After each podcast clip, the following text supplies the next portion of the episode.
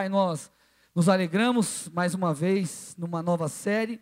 Eu peço ao Teu Espírito que possa me usar, que o Senhor possa ministrar cada coração aqui de uma maneira muito particular e individual. O Senhor sabe o que precisa romper nas vida, na vida dos meus irmãos, o Senhor sabe tudo aquilo que precisa ser estabelecido, e nós pedimos que de fato isso aconteça. Eu me humilho, reconheço que sou limitado, careço da tua graça, do teu favor, em nome de Jesus, amém e amém. Dê mais uma salva de palmas a Jesus, vai que Ele é digno de honra e glória. Amém, amados?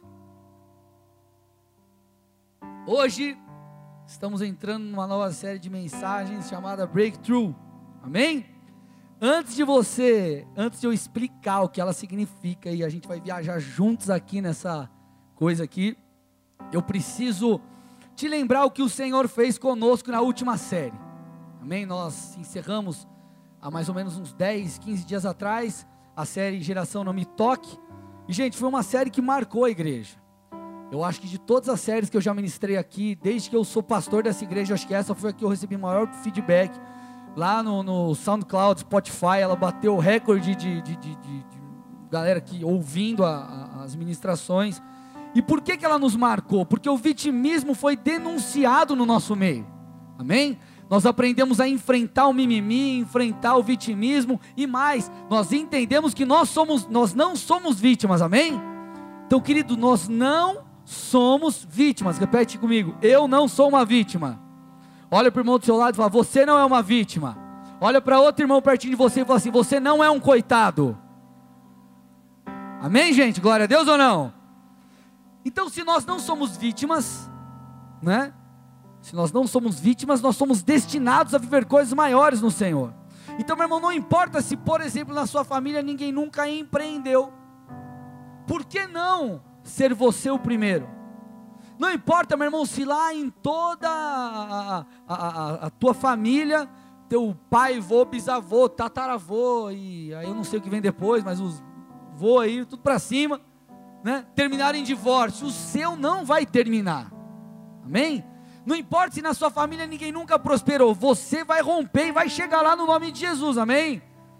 Então, querido, você precisa entender uma coisa: qual que é o cerne aqui?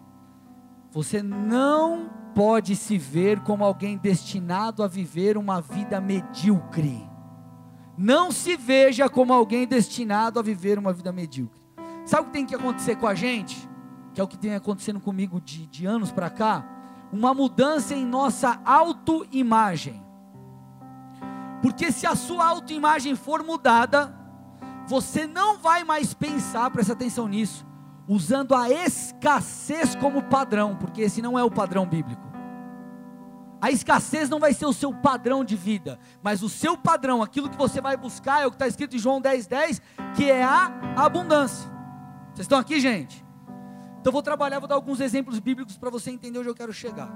Por exemplo, a Bíblia diz lá em Salmo 91, 7 o seguinte: Mil poderão cair ao seu lado, dez mil à sua direita, mas nada o atingirá. Olha lá, gente. Mil ao teu lado, dez mil à sua direita, mas nada vai te atingir. Ei, meu irmão, o texto está trazendo para nós uma promessa de proteção.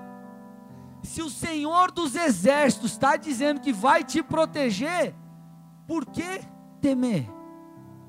Vocês estão aqui? Por que temer? Se ele está falando que ele vai te proteger, vai cuidar de você, esse texto nos traz segurança. Um outro exemplo bíblico aqui, Mateus 6, do 30 ao 33, diz o seguinte: E se Deus veste com tamanha beleza as flores silvestres que hoje estão aqui, amanhã são lançadas ao fogo, não será muito mais generoso com vocês, gente de pequena fé? Portanto, olha isso, igreja, não se preocupem dizendo o que vamos comer, que vamos beber, o que vamos vestir, essas coisas ocupam o pensamento dos pagãos, mas seu Pai Celestial já sabe que vocês precisam. Busquem em primeiro lugar o reino de Deus e a sua justiça, e todas essas coisas lhes serão acrescentadas. Gente, olha isso, o texto está falando que Deus, Deus, se preocupa em vestir as flores, Ele se preocupa em vestir as flores por que, que ele não vai cuidar de você? Você está aqui, meu irmão? Você, você acha que você é mais importante que uma flor ou não? Pelo amor de Deus, você é mais importante que uma flor ou não? Aí você já, já fala o seguinte: não mais importante que você, minha flor. Já solta essa, solta essa para sua esposa. Aí você já. Eu dei uma dica para os solteiros aqui. No, no, vou dar uma dica para você que está solteiro. O Congresso de Mulheres está chegando. Você chega, dá um, dá um ingresso para a irmã. Se a irmã falar assim: Ah, mas a gente não tem nada, não, eu não estou muito interessado em você. Você fala, mas ainda não é o fim. Ó, chaveco gospel. Que massa, né? Mas cola as minas, gosta de atitude. Agora se for um cara meio, ah, vou jogar Pokémon. Vai dar muito certo. Amém, mulheres? Não é verdade ou não? Você quer um cara do seu lado meio bananão? Você quer um banana? Amém. Então, glória a Deus. Amém? Então vamos lá, gente. Depois das piadas sem graças. O texto está falando que Deus se preocupa em vestir as flores. Se Ele se preocupa em vestir as flores, Ele se preocupa muito mais conosco, meu irmão. Isso é óbvio. Então, para que termos um pensamento, uma mentalidade medíocre? Salmos 37, 25 diz assim: Fui jovem e agora sou velho, o salmista está dizendo. Mas eu nunca vi, repete comigo, nunca vi o justo desamparado ou abandonado, nem seus filhos mendigarem o pão. Quem é o justo? Quem vive conforme o padrão da palavra, quem procura viver conforme o padrão da palavra, quem anda em arrependimento, quem, querido, vive conforme a lei do Senhor. Se você é, entende esse lance de finanças que a gente acabou de falar no momento das ofertas, uma aliança com Deus, o justo não será desamparado. Então, meu irmão, se Deus não vai nos abandonar porque temos uma aliança com Ele, por que termos a escassez como padrão de crença? Tem um monte de crente que é assim, o cara serve a um Deus, dono do ouro e da prata, e tem uma mentalidade de escassez no que diz respeito às finanças. Ou em todas as áreas da vida dele, o padrão da sua mentalidade é um padrão de escassez. Só que essa mentalidade de escassez, ela nos rouba. Ela nos impede de chegar aonde Deus quer que eu e você chegue, que nós cheguemos. João 10, 10, o texto que eu cito aqui, já citei 500 milhões de vezes aqui na igreja. Só que eu quero dá uma outra ênfase. O texto diz: O ladrão vem para furtar, matar e destruir. Então, por um lado, o Senhor quer que tenhamos uma vida abundante, mas o ladrão vem para nos roubar. Então, tudo que nos rouba, todo e qualquer tipo de ladrão, vamos dizer assim, ele nos tira, nos rouba, nos impede de chegar à abundância. Nós usamos esse texto para falar, falar sobre Satanás, porque na verdade Satanás ele mata, rouba e destrói.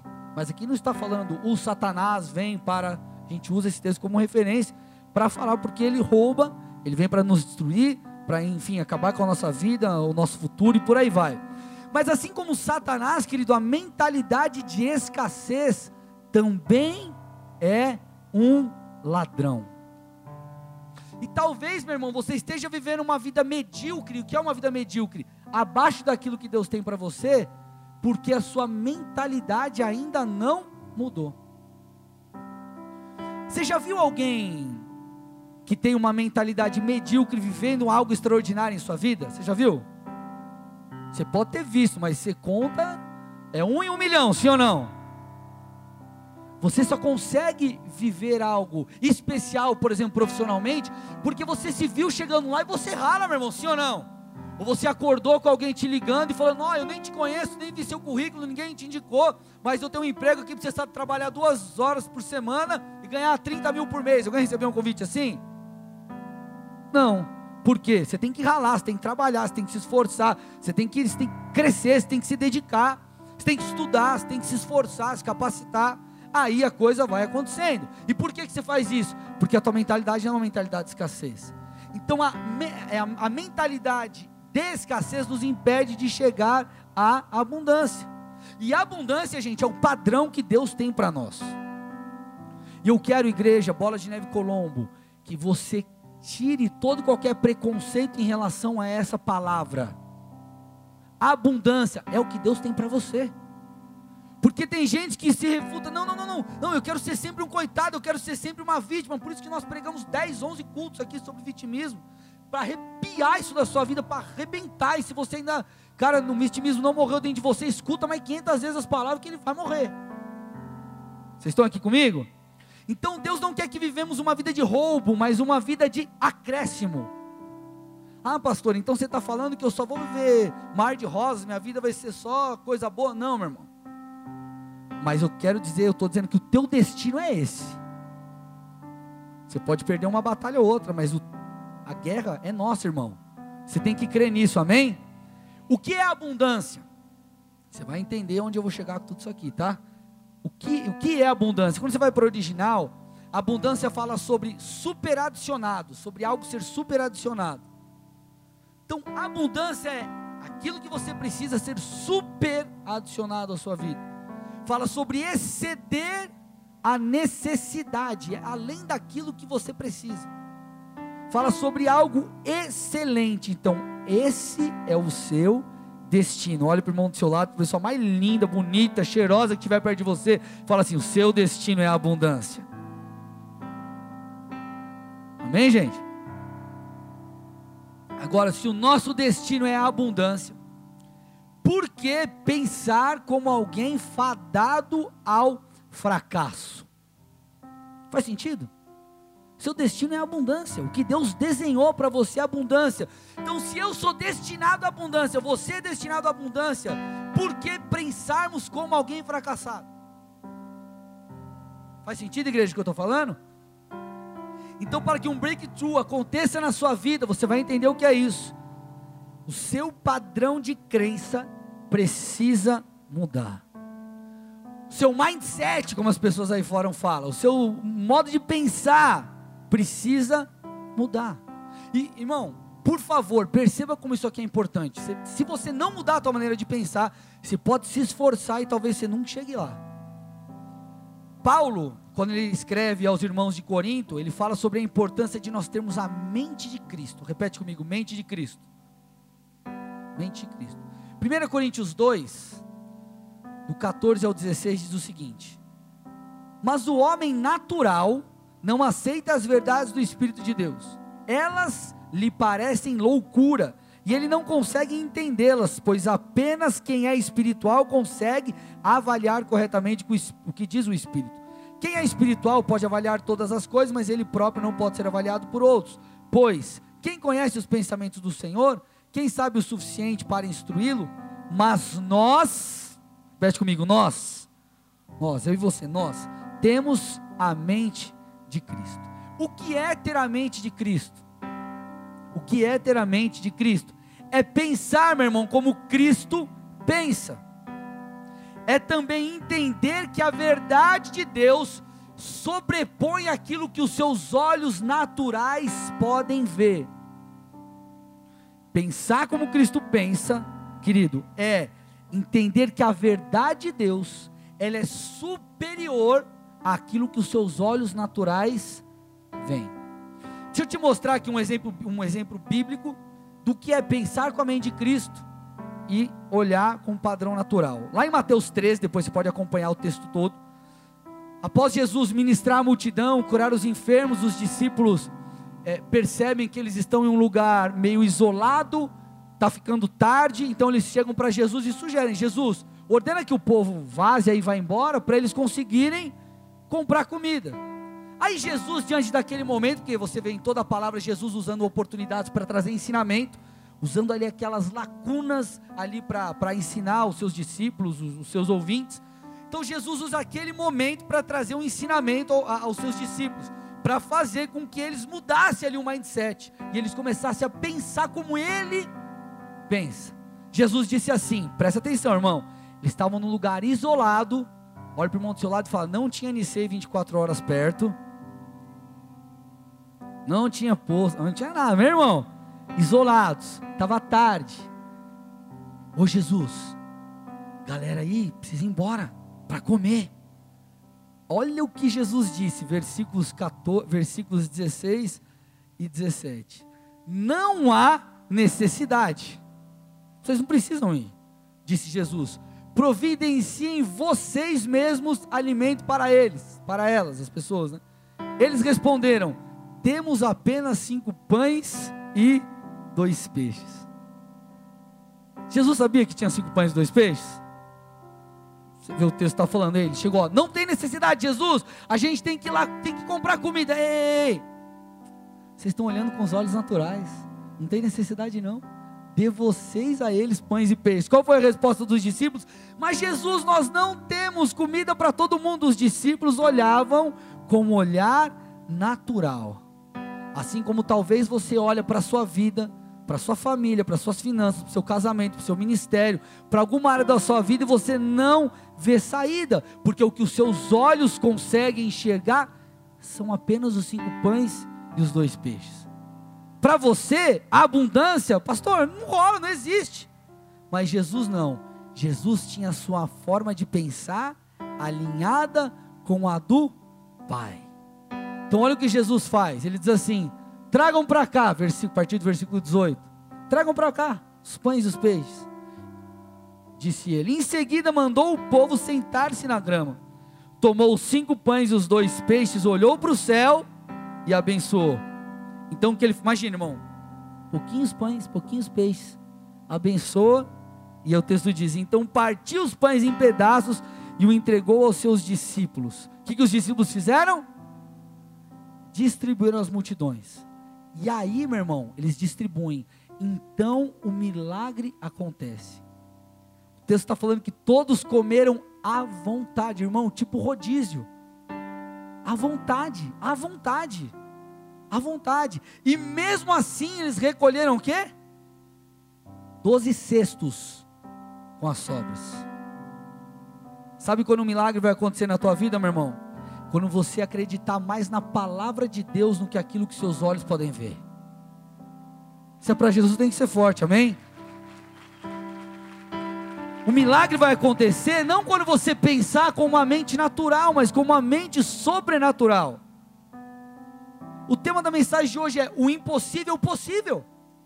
E tudo começa com isso, quando você não enxerga, ou melhor, você não vive pelo que os teus olhos veem, mas por aquilo, querido, que a mente de Cristo determina sobre você. Então o que nós percebemos aqui? Que os pães e os peixes se multiplicaram porque os discípulos ouviram o comando de Jesus. Jesus disse: Ei, ele abençoou, partiu os pães e falou: Agora distribuem. Eles simplesmente pegaram aquilo, vendo poucos pães e peixes e acreditando na palavra de Cristo, eles então distribuíram. E enquanto eles distribuíram, o milagre aconteceu. Então, meu irmão, presta atenção: quem tem a mente de Cristo não vê com os olhos naturais. Quem tem a mente de Cristo vê com as lentes da palavra. O homem natural, ele olha mais ou menos assim. Quem tem a mente de Cristo põe a lente da palavra. Ele enxerga tudo não conforme os seus olhos, mas conforme a lente está determinando. Vocês estão aqui? Essa que é a mentalidade que nós precisamos ter. Então você está no meio de um caos e a Bíblia está falando que o Senhor vai cuidar de você. Salmo 91. Nós vemos o verso 7, mas todo o Salmo 91 fala sobre proteção. Isso não significa que você nunca vai bater o dedo na quina da cama, não vai sofrer nenhum acidente, não é isso, irmão. Mas está falando que você será cuidado e guardado pelo Senhor. Nada acontece sem a permissão de Deus, a não ser que você dê uma brecha e dá um vacilo lá. Vocês estão aqui ou não? Mas se o texto está falando que ele vai te proteger, ei, lente da palavra, lente da promessa, eu vou enxergar a partir disso. A, o meu padrão não é o padrão de escassez, não é o padrão humano, é o padrão divino. Por isso que a Bíblia diz: o meu justo viverá pela fé, não é por aquilo que você vê. Amém, gente? Vocês estão aqui ou não? Estão pegando aí? Amém? Então, meu irmão, viver abaixo disso, desse padrão bíblico, é viver abaixo do seu potencial. Então, por exemplo, se você é um cristão, viver um casa, ter um casamento zicado, zoado, você está abaixo do padrão que Deus tem para você. Então você não pode aceitar isso na sua vida. Viver preso no pecado, querido, é viver uma vida terrível e você não pode aceitar isso, porque você está abaixo do potencial, abaixo do seu desenho. Te dar um exemplo: se alguém chega para você e te dá uma, uma, ou te empresta, não te empresta, né? Melhor, te empresta uma Ferrari e põe você para dirigir numa reta num autódromo, lá em Interlagos, numa reta. Você vai andar a 80 por hora? Sim ou não? Por quê?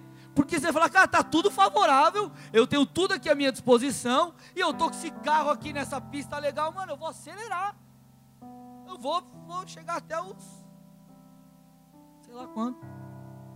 Vocês estão aqui? Porque você não vai aceitar ficar só no 80, você vai pisar fundo. Por quê? Porque o carro te permite isso. E você está liberado para tal, você está num lugar propício para isso, meu irmão. Meu irmão, nós temos potencial para ir além. No casamento, nas finanças, no ministério. Só que talvez você é uma Ferrari andando igual um Fusca. Talvez você, querido, é uma, é uma Lamborghini andando igual um carrinho um carro 1.0. Por quê? Mente de escassez. Você pensa como um carro 1.0, você não pensa como uma Ferrari. Vocês estão aqui ou não? Está fazendo sentido aí ou não? Você nunca viverá uma vida abundante se você não tirar, querido, a mentalidade de escassez de dentro de você. Então, meu irmão, o que nos falta para buscar esse rompimento? O que nos falta para chegarmos ao nosso breakthrough? E o que significa essa bendita palavra aí? Por que esse o nome? Por que em inglês? Busquei uma consultoria com a Priscila Merlo ali para me ajudar. Deixa eu te explicar como que aconteceu. Eu orando, enfim, acabando a geração não me toque, o Senhor começou a falar comigo. E muitas vezes, meu irmão, Deus ele não te dá o desenho todo, ele te dá um te dá um, uma visão geral. E a partir disso você vai esmiuçando. E muitas vezes eu Deus me dá uma palavra, por exemplo, mimimi. Aí eu sei que eu tenho que tratar sobre aquele assunto na igreja. Então o Senhor vai falando comigo. Só que interessante foi que para essa série o Senhor trouxe essa palavra em inglês. Eu falei, Deus, por quê? E eu fiquei até meio resistente. Falei, cara, vou colocar o nome em inglês, em inglês. Eu perguntei para a pastora, perguntei para a Pri, opinião.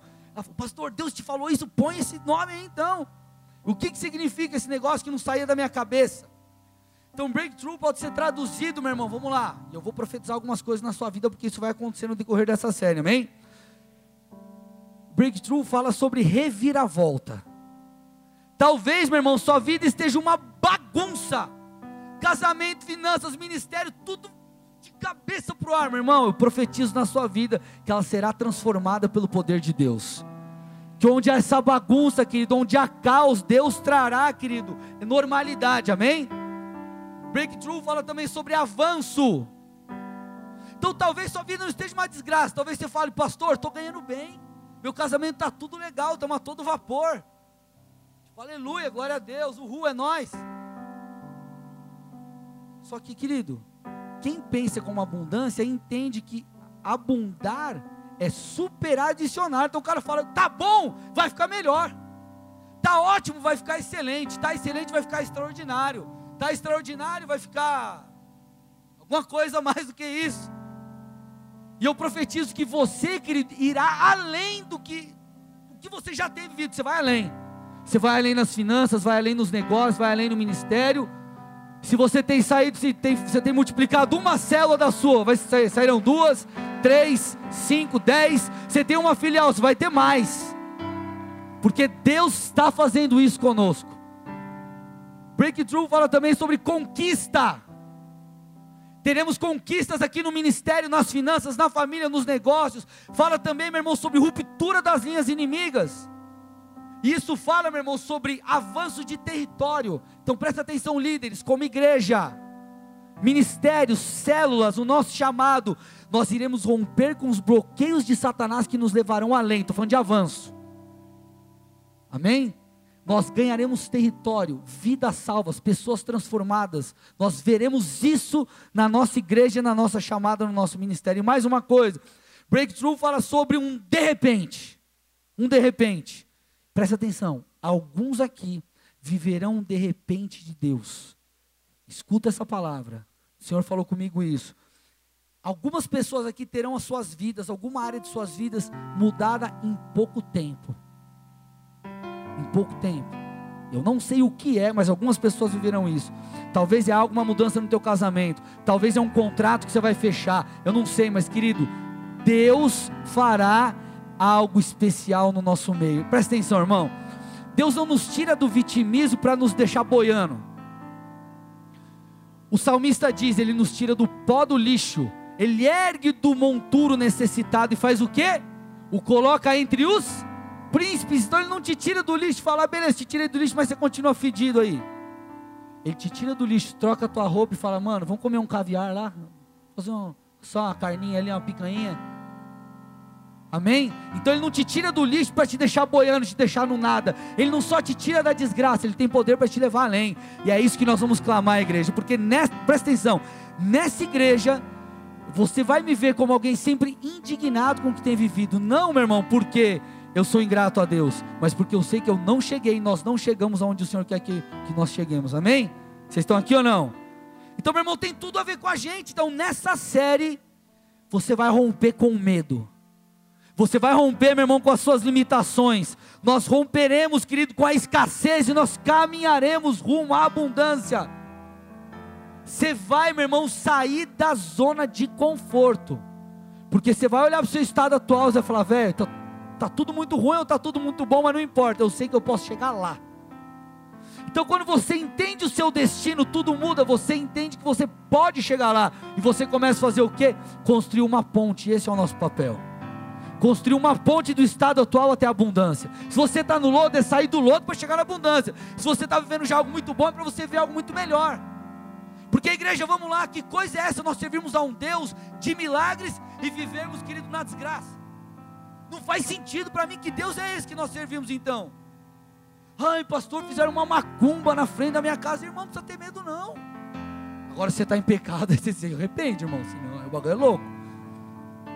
Mas se não, cara, não vou falar para você chutar macumba para não ser imprudente. Mas, cara, ora, beleza. Então o que é maior? Deus ou o diabo? Acabou. Ora e come o frango. Tô brincando, tá? Tô brincando. Os intercessores já cruz credo. Faz uma coxinha, irmão. Brincadeira, tá? Então, meu irmão, nós perceberemos em toda essa série que o impossível agora começa a ficar legal. Que o impossível é, na verdade, algo possível. Olha para o irmão do seu lado e fala: Quem te disse que o. Opa, peraí, eu ia errar aqui. Quem te disse que o impossível não é possível? Fala lá para a pessoa. Quem te disse que o impossível não é possível? Você vai entender aqui agora, tá? Gente, vamos lá. Quando nós entendemos quem nós somos e quem nós somos, pessoas chamadas para viver a abundância, amém?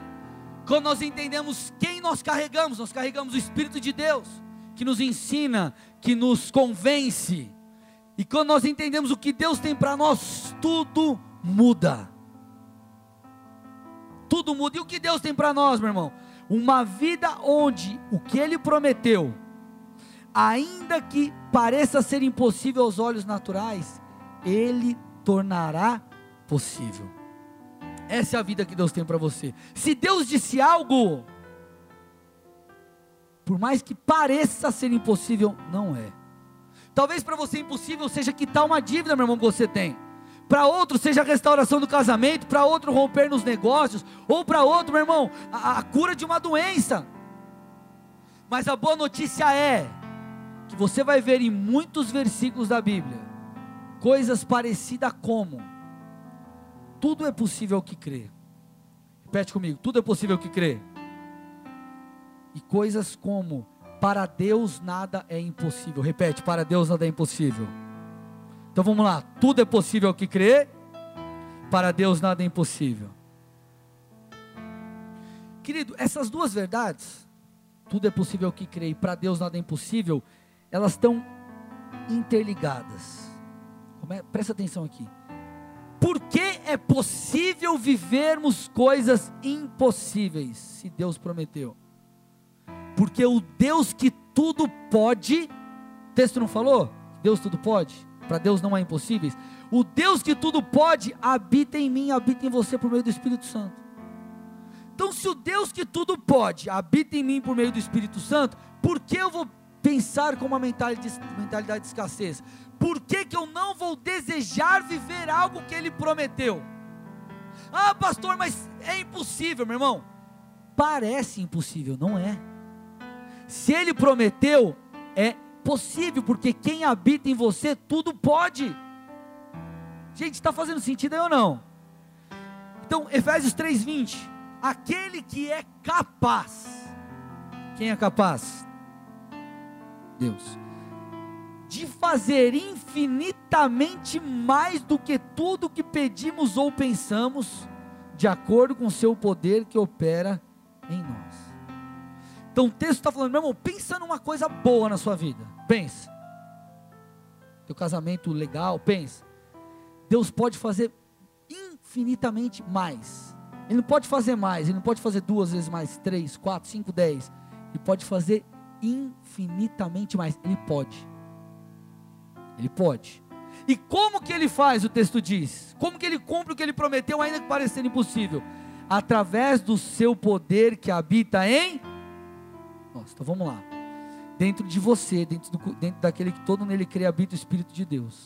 O Espírito de Deus nos convence, o Espírito de Deus nos ensina. Amém? Ele é nosso, ele é nosso conselheiro. Esse Deus todo-poderoso que tudo pode habita em mim. E ele me, vive, ele me fará viver e fará você viver coisas impossíveis por causa do seu poder. Então, meu irmão, Deus pode, sim ou não? Mas você também pode, porque Ele habita em você. Então, você, não é fazer o que você quer, você não é agora o ser poderoso que sai fazendo o que você quer. Se Deus prometeu, não só Ele pode fazer, mas Ele faz através de você. Por isso que você vê milagres, Jesus falando: vocês farão obras iguais ou maiores que a minha. Porque Jesus está falando assim: ei, eu vou enviar o Espírito, o Espírito vai te capacitar, ele vai te ungir, e você vai fazer. É uma autoridade, é um respaldo, é um poder do alto. Quando eu te dou, se eu te dou uma procuração, e você vai assinar algum documento, você assina no meu nome, sim ou não? E o que você assinar é o teu nome, sim ou não? Mas não vale como o meu? É a mesma coisa. Deus nos dá autoridade. Então ele fala: vai lá você e cura o enfermo. Quem cura o enfermo? Quem cura? Nós, pelo poder de Deus. Você está com a procuração, você vai lá e fala: ó, Eu estou curando. No nome daquele que me deu o poder. Qual que é o problema de muita gente? Por que, que muita gente não se move em cura? Porque o cara fala assim: Ai Deus, se o Senhor quiser, cura. Deus quer que cura. Ele quer que seja curado. Por isso que ele falou: vai e cura. No nome dele, não é assim, ó, eu ordeno no meu nome aqui no André Pereira da Silva, que esse nome não tem poder nenhum. Agora, o nome de Jesus tem poder. Vocês estão comigo, igreja ou não? Então, se Ele habita em mim, em Ele tudo pode, Ele me reveste, eu tudo posso fazer de acordo com a vontade dEle. Então, meu irmão, eu te pergunto: você já imaginou se imaginou vivendo algo especial? Você já imaginou talvez vivendo algo diferente no seu ministério? Vendo a sua empresa prosperar, vendo os seus filhos, a tua família que talvez esteja uma bagunça restaurada, meu irmão. Isso é possível, Deus pode fazer. Como? Através do seu poder que opera em nós. Agora, a gente vai trabalhar várias coisas na série, não tem tempo para a gente falar sobre tudo agora. Uma das coisas que a gente precisa entender, eu vou abrir um parênteses aqui, é você cumprir com o seu papel. Não tem como você prosperar se você não quiser trabalhar, não tem como você prosperar se você não tiver uma aliança com Deus. Não tem como você querer colher o que Deus tem se você não obedece princípios, amém? Nós precisamos fazer o nosso papel, mas esse é uma outra pregação. Existe um poder à nossa disposição, que à medida que obedecemos princípios, aquilo acontece. Então, posso falar algo aqui que vai mexer com você, sim ou não? Meu irmão, o impossível é uma questão de ponto de vista. Presta atenção nisso. O impossível é uma questão de ponto de vista. Fala a pessoa do seu lado. O impossível é uma questão de ponto de vista. Meu irmão, naquilo que Deus disse, a promessa dele, no que diz respeito à vontade do Senhor, o impossível é questão de ponto de vista. Deixa eu te provar. Humanamente falando, Pedro poderia andar sobre as águas? Sim ou não? Você consegue andar sobre as águas? Não. Amém? Não consegue. Mas Pedro andou. Era impossível? Humanamente.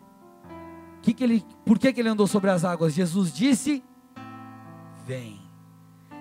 Então, debaixo da palavra, o impossível se tornou possível. Se você está debaixo de uma palavra de Deus, o impossível é questão de ponto de vista. Crê, quer crer? Crê, você vai viver. Não quer crer? Chupa o dedo. Agora, se você ousar crer, você vai andar sobre as águas. Por quê? Porque Jesus falou. Jesus ressuscitou Lázaro. É humanamente possível você ressuscitar alguém? Esquece os padrões médicos. Ah, deu lá um desfibrilador lá no cara, sei lá como chama aquele negócio. Ah, o cara voltou ali. Que... Um cara estava dias morto. É humanamente possível alguém voltar? Sim ou não? Não. Mas Jesus o ressuscitou. Por quê? Porque aquela, aquela era a vontade de Deus. Mais uma vez, o impossível era questão de ponto de vista. Se Deus falou, meu irmão, não existem barreiras. Os 10K são loucura? Humanamente falando? Sim. Mas por que nós estamos crendo? Porque Deus falou. Aqui entra o que eu falei no comecinho. Pensar como Cristo. Jesus estava ali naquele momento da multiplicação dos pães e peixes. Jesus, tá sinistro o bagulho, a galera tá ficando com fome, tá ficando tarde, manda eles embora. Dá você a eles o alimento. Como Jesus, temos poucos pães e peixes. Cara, vocês ainda são homens de pequena fé, vocês pensam com uma mentalidade humana. Eu sou o Todo-Poderoso, aqui estão as pessoas, minha vontade é que eles sejam alimentados. Então, ó, não importa se tem cinco, dois, ou se tem dez mil, cinco mil pessoas, eu vou alimentar todo mundo, pronto. Por quê? Porque Jesus determinou. Então, quando você se depara com uma promessa, quando você se depara com uma verdade bíblica, você tem que crer naquilo. Você tem que ir além da sua razão. Você tem que pensar como Jesus pensa. E como Jesus pensa? Sem barreiras. Vamos lá, igreja. Por exemplo, você, quem tem filho pequenininho aqui já viu. Você fala, filho, pinta aqui essa pessoa. Ele pinta o boneco de vermelho, de azul, sim ou não? De verde, pinta o braço de, de preto. O outro ele deixa sem nada. E ele faz um sol quadrado, faz uma casa redonda. Por quê? que ele começa a pintar dentro do boneco. Porque alguém chegou para ele e falou: Você não pode pintar fora, sim ou não?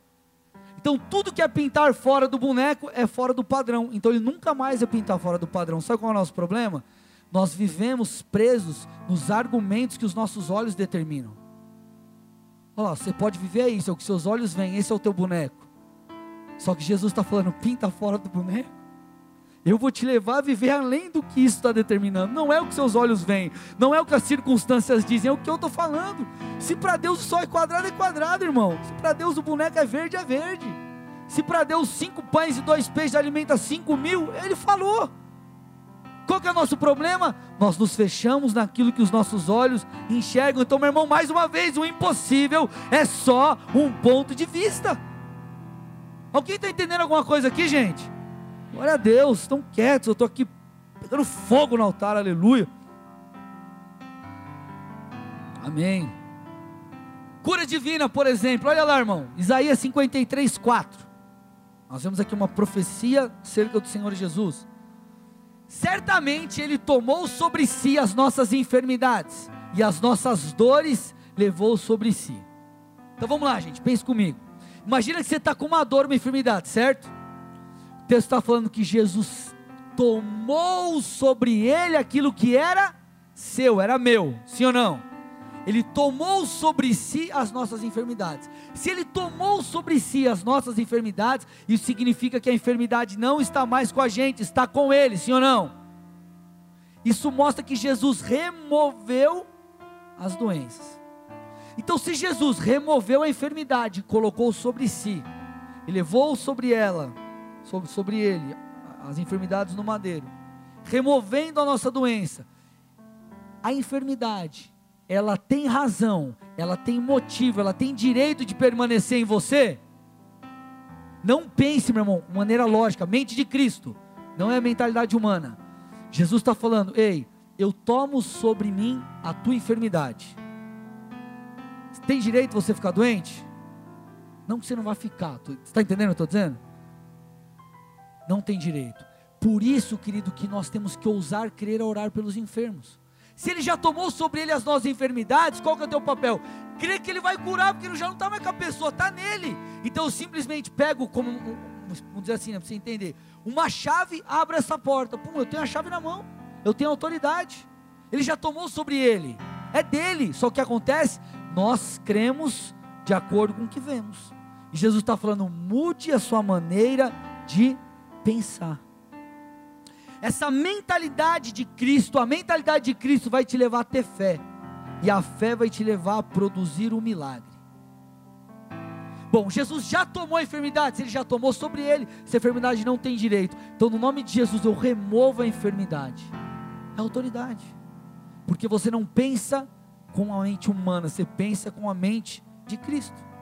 Então, se a palavra diz que tem algo para você, se o matrimônio precisa ser honrado, você não pode olhar para o teu casamento e falar, tá bom do jeito que está, se está uma desgraça.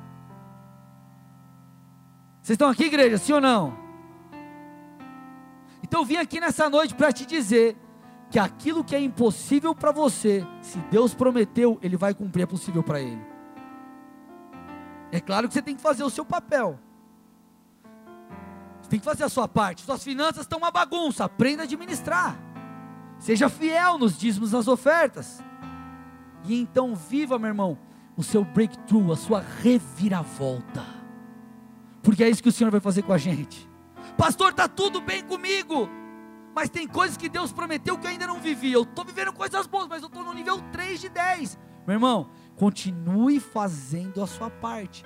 O seu breakthrough chegará. O rompimento vai chegar. A reviravolta na bagunça. Agora, se você já vive coisas boas, o avanço vai chegar, meu irmão. O poder de Deus está aqui nessa noite para nos impulsionar a irmos além. Sabe qual é o nosso problema muitas vezes?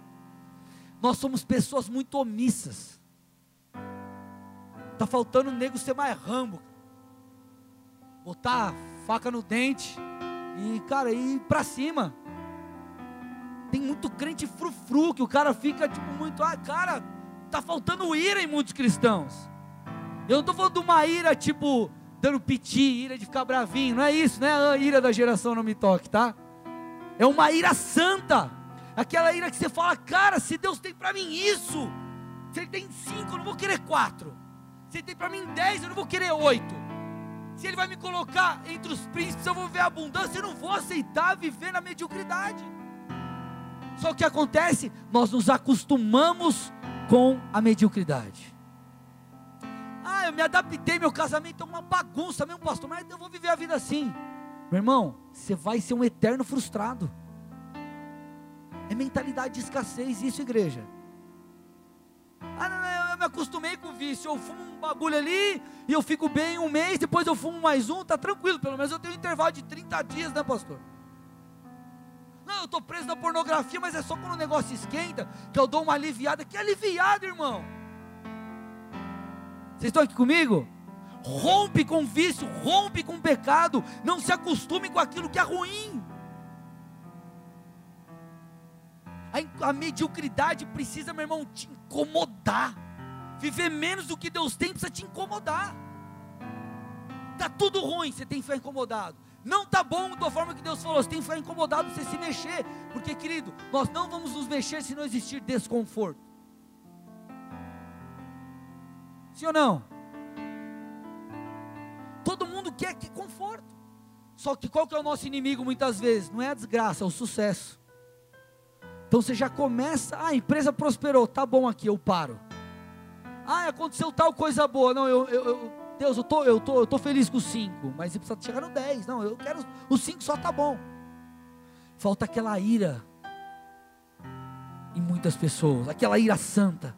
Meu irmão, você não é mais uma vítima. Só que tem muita gente que deixou de ser vítima, mas ele não caminha como um protagonista da sua vida, ele só se contenta com um pouco. Ah, não, eu tenho que comer, agora eu continuo, meu irmão. Você tem o que comer? Prospera para você dar de comer para outros. Você não foi ajudado? Ajuda outros. É uma mentalidade de abundância. Você foi salvo, prega para que outros sejam salvos. Você prosperou, cresceu, seja instrumento de Deus para dar emprego para quem precisa. Tua família está uma desgraça, não é a sua ser legal, é você ser um exemplo para todos aqueles que estão ao seu redor. Ah, mas eu prosperei. Ah, você prosperou? Tá legal para você? Guarda para os seus filhos.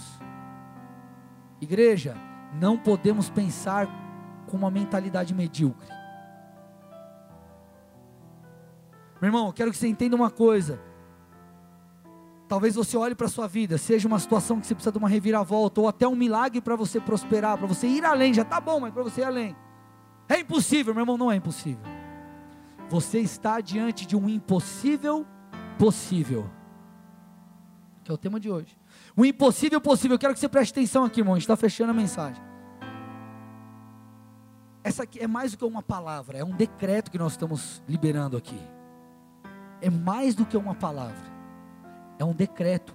A gente vai trabalhar tudo isso. Se você ouvir, aplicar, meu irmão, nós escutaremos muitos, eu vou orar por isso aqui depois, muitos testemunhos depois dessa série, ou melhor, já durante essa série.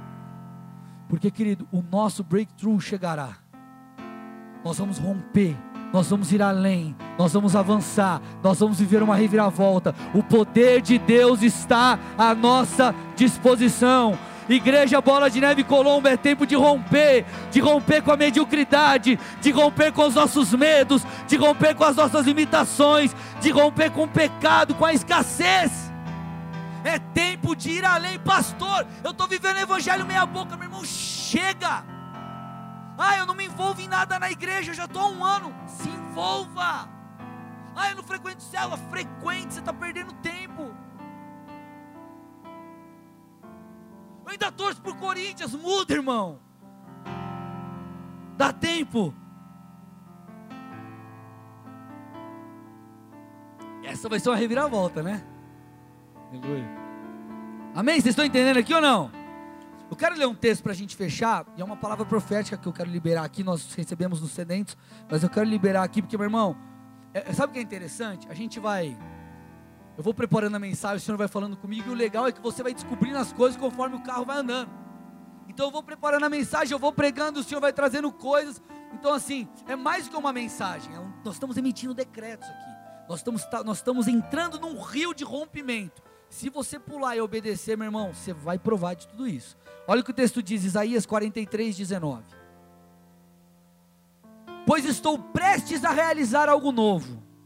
Vejam, eu já Comecei. Já começou, meu irmão. Você já não é mais uma vítima. Você já não mais se vê como um coitado. Você já não quer mais viver aquela vida é, medíocre. Você já está mudando. Se você pegou as mensagens lá. Não percebem? Abrirei um caminho no meio do deserto. Farei rios na terra seca. Eu vou repetir o texto. Pois estou prestes a realizar algo novo. Vejam, já comecei. Não percebem? Abrirei um caminho no meio do deserto farei rios na terra seca. Meu irmão, sabe o que chama atenção para mim aqui nesse texto? Que para Deus fazer algo novo, por isso que eu falo da mente de Cristo, Ele fala que Ele vai abrir um caminho onde não existe. Ei, presta atenção. Deus dizendo: Estou fazendo algo novo. Não existe um caminho? Não tem problema. Eu crio, eu sou Deus. E sabe por que você vai andar? porque o meu espírito habita em você e o meu poder está sobre você.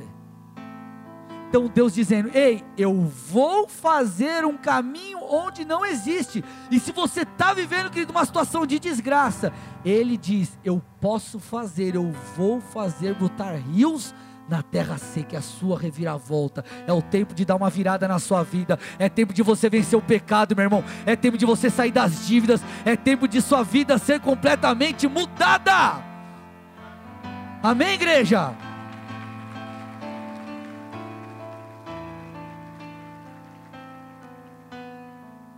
Mas a pergunta que fica é: você crê? Está disposto? A gente vai trabalhar aqui muita coisa. Você vai ter que superar os seus medos. Você vai ter que ter aliança com Deus.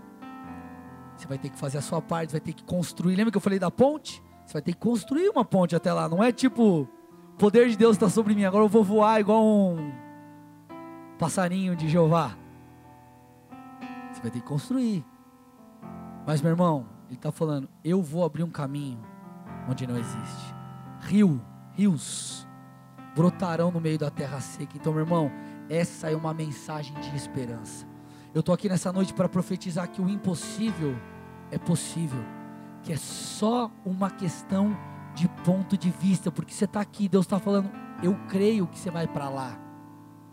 Deus já liberou, Ele abriu a porta, Ele já está tudo certo, está ali, ó, Ele determinou.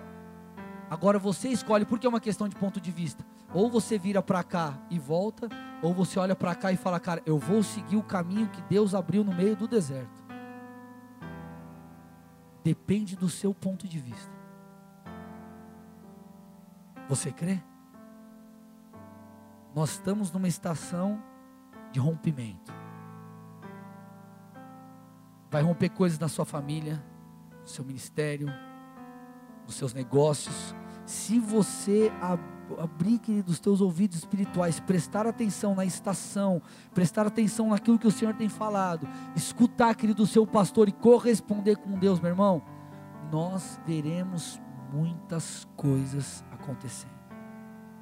É tempo de romper, é tempo de ir além. Agora,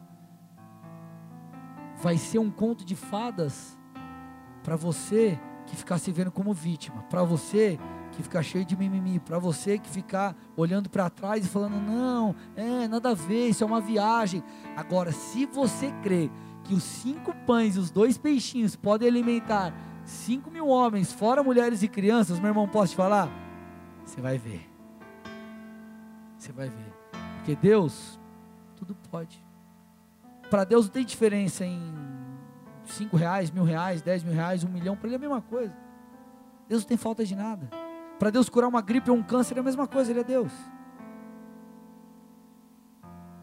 Jó começa, Deus tem uma conversa com Jó, ele começa a falar, Jó, onde você estava quando eu fiz tal coisa? O que, que, que, você acha que você é? Você acha alguma coisa? Eu sou Deus, cara. Presta atenção, tipo um Deus mais pá, né? E é isso, meu irmão. Deus pode, se Ele falou, Ele vai cumprir. O impossível vai ser possível. Aí sabe o que vai acontecer? As pessoas vão olhar para você e falar: Cara, o que, que aconteceu? E eles vão ver que não era possível. Só que você vai falar: Ele fez, você não vai ter outra resposta. E aí sabe o que vai acontecer? O nome de Deus será glorificado.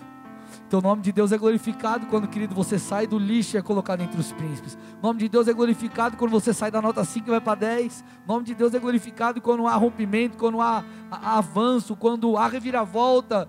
Por quê? Porque Deus faz do impossível algo possível. Então, meu irmão, eu estou falando para to todos aqui. Sua vida pode estar, tá no, pode tá no fundo do poço ou a porta do céu.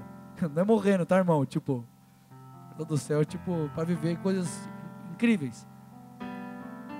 Deus pode te auxiliar em todo, qualquer estação e situação. Agora, está disposto? Você vai se comprometer, você vai buscar, você vai pensar com a mente de Cristo, você vai forçar a tua mente a acreditar que realmente você vai viver um breakthrough na sua vida. É tempo de rompimento. Feche seus olhos, curve sua cabeça. Em nome de Jesus.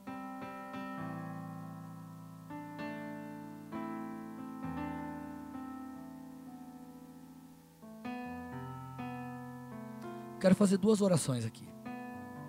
A primeira é por você que está visitando essa igreja, talvez pela primeira vez. Eu quero aqui fazer um anúncio, meu irmão. E o anúncio é: tua vida está prestes a ser mudada. Você está diante de uma porta que, se você abrir, e cabe a você abrir, um rompimento vai acontecer. E que rompimento é esse? O conhecer e o andar com Jesus. Jesus se tornar o seu Senhor e o seu Salvador. Querido, quando isso aconteceu, tudo mudou na minha vida. Tudo mudou. Passei, continuo passando por problemas, sim, passei, estou passando e passarei. O Senhor não nos exime de dificuldades e desafios, mas Ele promete estar conosco em meio aos desafios. Ele nos auxilia a ir além da dor. Ele nos auxilia a conquistar através da dor, passando pela dor, vencendo a dor, suportando todas as coisas. Ele nos dá paz em meio à guerra, Ele nos dá a plenitude e alegria que nós encontramos em nenhuma outra coisa a não ser nele. Agora, qual que é a, a chave que abre essa porta do rompimento dessa, desse conhecimento de Deus? É o arrependimento. Quando você entende que você é pecador e precisa de Jesus Cristo, é como se uma chave tivesse nas suas mãos e basta você abrir a porta. Que porta que abre isso? É a confissão, é a sua oração. Você pega essa chave, você abre a porta por meio da oração. Então, se você nessa noite diz assim, todos de olhos fechados, cabeça baixa. Se nessa noite você diz assim, puxa, pastor, eu, eu, eu quero abrir essa porta na minha vida. Eu quero andar perto de Jesus. Eu quero viver esse rompimento. Eu quero. Eu quero ir além. Eu quero andar com Jesus Cristo. Eu sei que eu sou pecador, pecadora, e eu quero entregar minha vida, minha história a Ele. Eu quero sentir essa paz, essa alegria. Eu quero viver próximo desse Deus. Eu quero conhecê-lo de verdade. Se você é essa pessoa, querido, eu quero te convidar a abrir a porta. Como? Fazendo algo muito simples. Levantando uma de suas mãos, aí no seu lugar. Não vou chamar você para vir à frente, fica bem tranquilo. Levante uma de suas mãos. Aí no seu lugar mesmo. E repete uma oração comigo, baixinho mesmo aí no seu lugar. É algo muito pessoal e particular, mas faça isso com toda a fé. Diga assim: Senhor Jesus, nessa noite te peço perdão por todos os meus pecados. Eu reconheço que tu és o Filho de Deus, que veio ao mundo em carne, que veio ao mundo em carne, que morreu no meu lugar, mas que ressuscitou e está vivo. Eu abro a porta do meu coração para ti e te peço, me guia a partir de hoje, que tudo aquilo que o Senhor prometeu se cumpra, que o rompimento venha e que a tua boa vontade seja feita em nome de Jesus. Pai, eu entrego essas vidas a ti. Em resposta a essa oração, vem com a tua presença, com o teu toque, com a tua paz. Eu quero declarar e profetizar um rompimento na vida dos meus irmãos nas mais diversas áreas. Eu quero declarar o teu favor sobre eles e te pedir que eles sejam conduzidos a essa nova vida em nome de Jesus. Amém. E amém. Dê uma salva.